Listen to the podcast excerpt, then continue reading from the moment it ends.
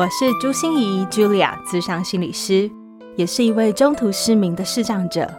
在咨商室里，我听你说；在 Podcast 里，也邀请你来听我说那些肉眼看不见，但是心里却更能看到的心理学小技巧与翻转人生的故事。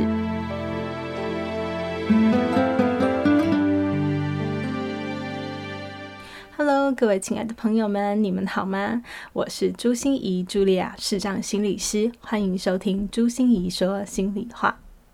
不晓得你听到这里有没有觉得我的声音今天有点怪怪的？因为我是含着喉糖在跟各位说话。嗯，我得了一点小风寒，然后它就引发了我的鼻窦炎和支气管炎，然后我又有很严重的过敏体质，所以交互影响，我现在一讲话就很想咳嗽哈。嗯，我含着喉糖，希望还是能用很好的声音来继续做这个 podcast，希望自己能对这个社会有一点点的帮助，那也希望自己能够真的早日康复，心安平安哦。那这个礼拜的心情哦，真的是有点起起伏伏、高高低低哦。嗯，因为看到我们的确诊人数感觉有在下降中，可是最近这几天感觉好像又有卷土重来的趋势了。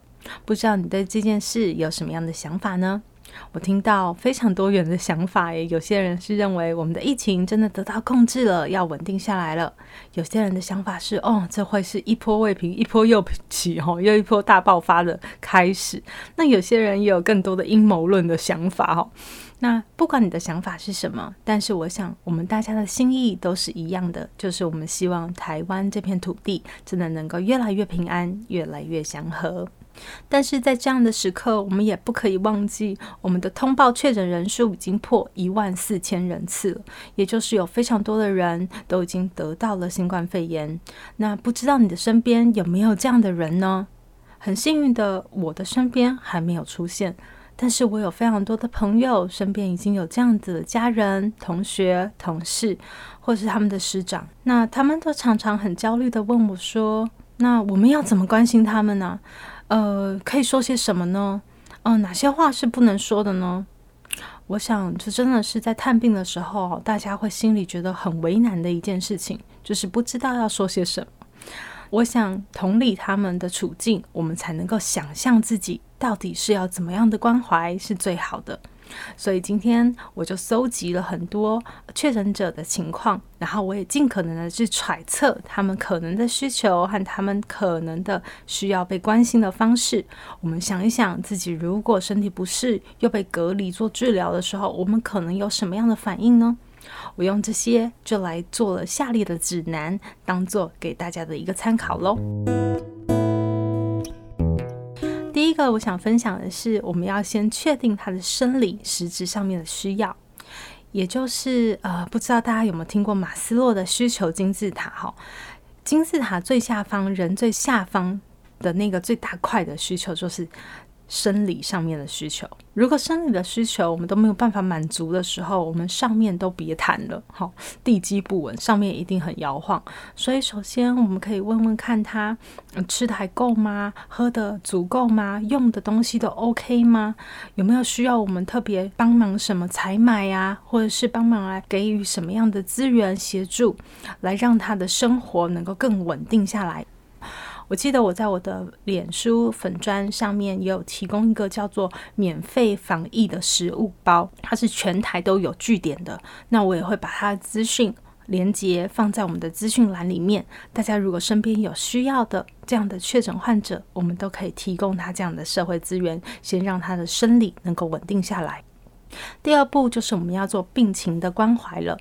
哦，有些人就问我说：“诶，因为是传染病嘛，我不知道要怎么问呢？”其实就跟我们探病一样哈，问病情是一件很自然的事情。如果你不问，反而显得很不自然，不知道你好像在担心什么一样哈。所以我们可能会很自然的问说：“哎，这个状况怎么发生的啊？怎么发现的啊？你怎么知道自己被感染啦？然后就是在哪里被感染了？那你现在身体状况如何了？”嗯，我想问这些问题都对大家应该不是难事。可是我觉得比较难的是，当我们听到这些问题的答案了以后，因为我们每一个人现在也都处于焦虑之海里面。你知道，人在焦虑的时候是很容易生气的，就是易怒是很容易的。所以我听到很多朋友在探病的时候啊，如果听到他的朋友跟他讲说啊，我就是那时候出去玩啊，他就会很生气的去指责他哦，去骂他，活该啦！你为什么不自爱啊？你为什么那个时候还要跑出去啦？或者是你要出去移动啊？就是跟你讲三级了，就不要移动啊！你还动动就一直在移动这样啊。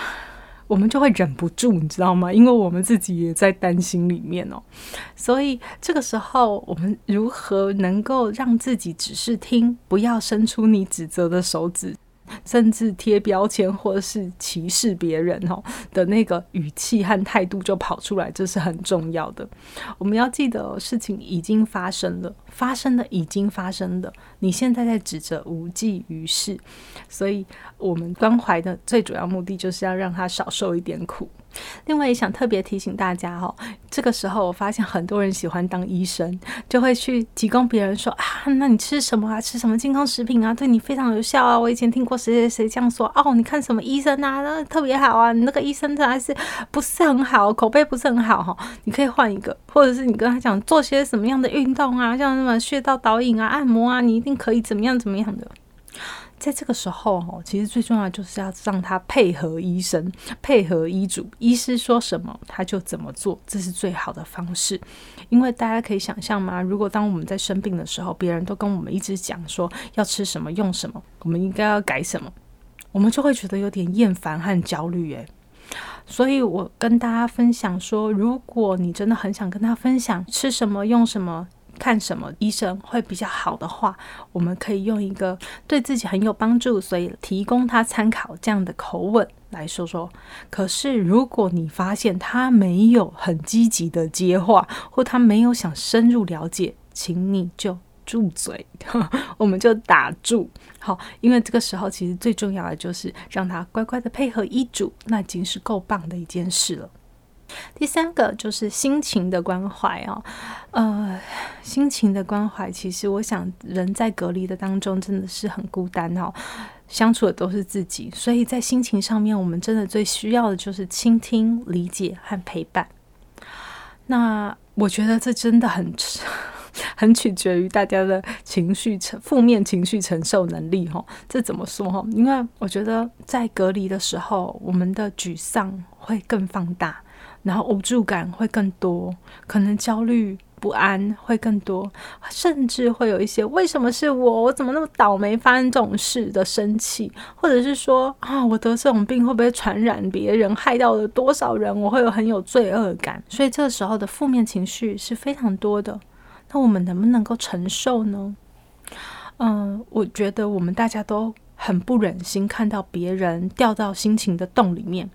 所以，我们总会很急忙的想要丢一根绳子，就把对方拉上来。比如说，我们就会跟他讲说：“哎呀，你不要想太多啦，不会发生的，不要难过。”好，这种就是否定对方的情绪，或者说我们很想要快点扭转对方的情绪，我们就跟他讲：“一切都会没事的，想开一点，没事的。现在有那药物治疗这么先进，一切都会没事的。”我们就会自以为的安慰他，想要用一些讯息去扭转他。或者是我们想要岔开一些话题，不让他谈那些他最想谈的心情，而去谈一些我们自己觉得很有趣的风花雪月。那其实这么做都只是在安抚我们自己，看到他掉下去，所以我们很不忍心的那种焦虑而已。这时候真正的陪伴其实是陪他掉进洞里，去感受他的感觉。那如果大家想要知道更多在心情低落的时候，我们到底可以怎么去关怀别人？我很推荐大家可以看我的呃粉专和部落格上面有写几篇文章，都是有关于这怎么去说话的技巧哈。那尤其是我觉得呃最近我写的这个五大沟通地雷，还有这样说九成的问题都可以解决这些。文章我都觉得很想推荐给大家，我们可以把它当做身上的装备，你会更知道怎么接住别人的心情。第四个想跟大家分享的就是要讨论来电和传讯息的频率。病人最需要的就是休息，可是我们会很担心对方会不会快乐缺氧哈，所以我们会很频繁的，或者是我看到很多人会很紧张的，嗯，就打打扰他们。可是我们的打扰反而造成了他的负担，好，就像我自己以前生病的时候。最怕就是长辈很频繁来探望我，每次我都会装病，因为你知道这有人情的压力，这有礼数的问题，好像你非得起来去敷衍他、应付他一下，可是自己又真的身体很不舒服啊，哦，所以不要让自己的关心成为他另外一种负担。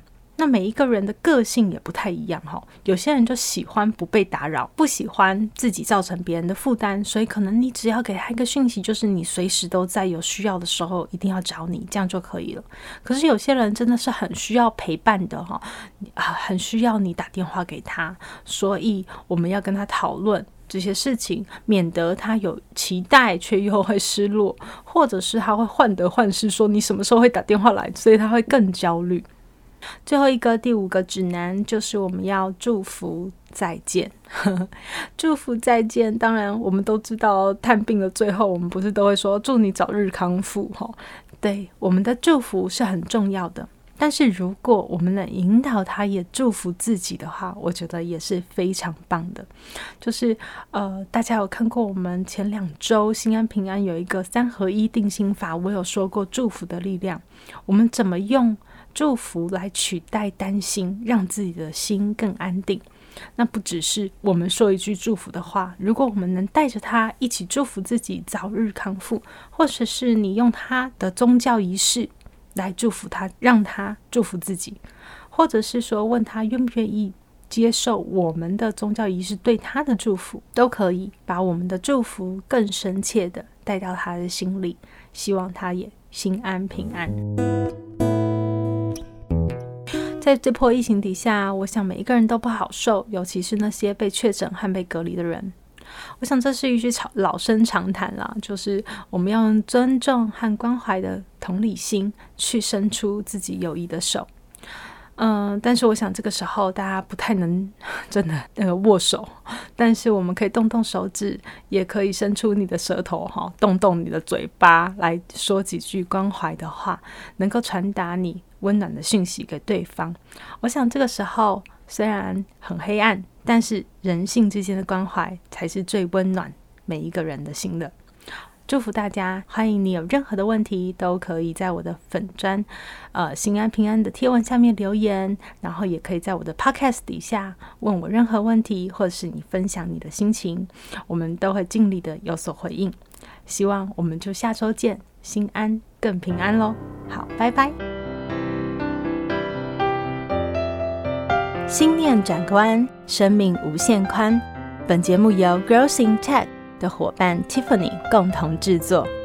如果喜欢我的节目，邀请您帮我按下订阅，并留下五星评价与评论。如果想要了解更多我所分享的内容，节目的说明栏中都有我其他频道的资讯哦。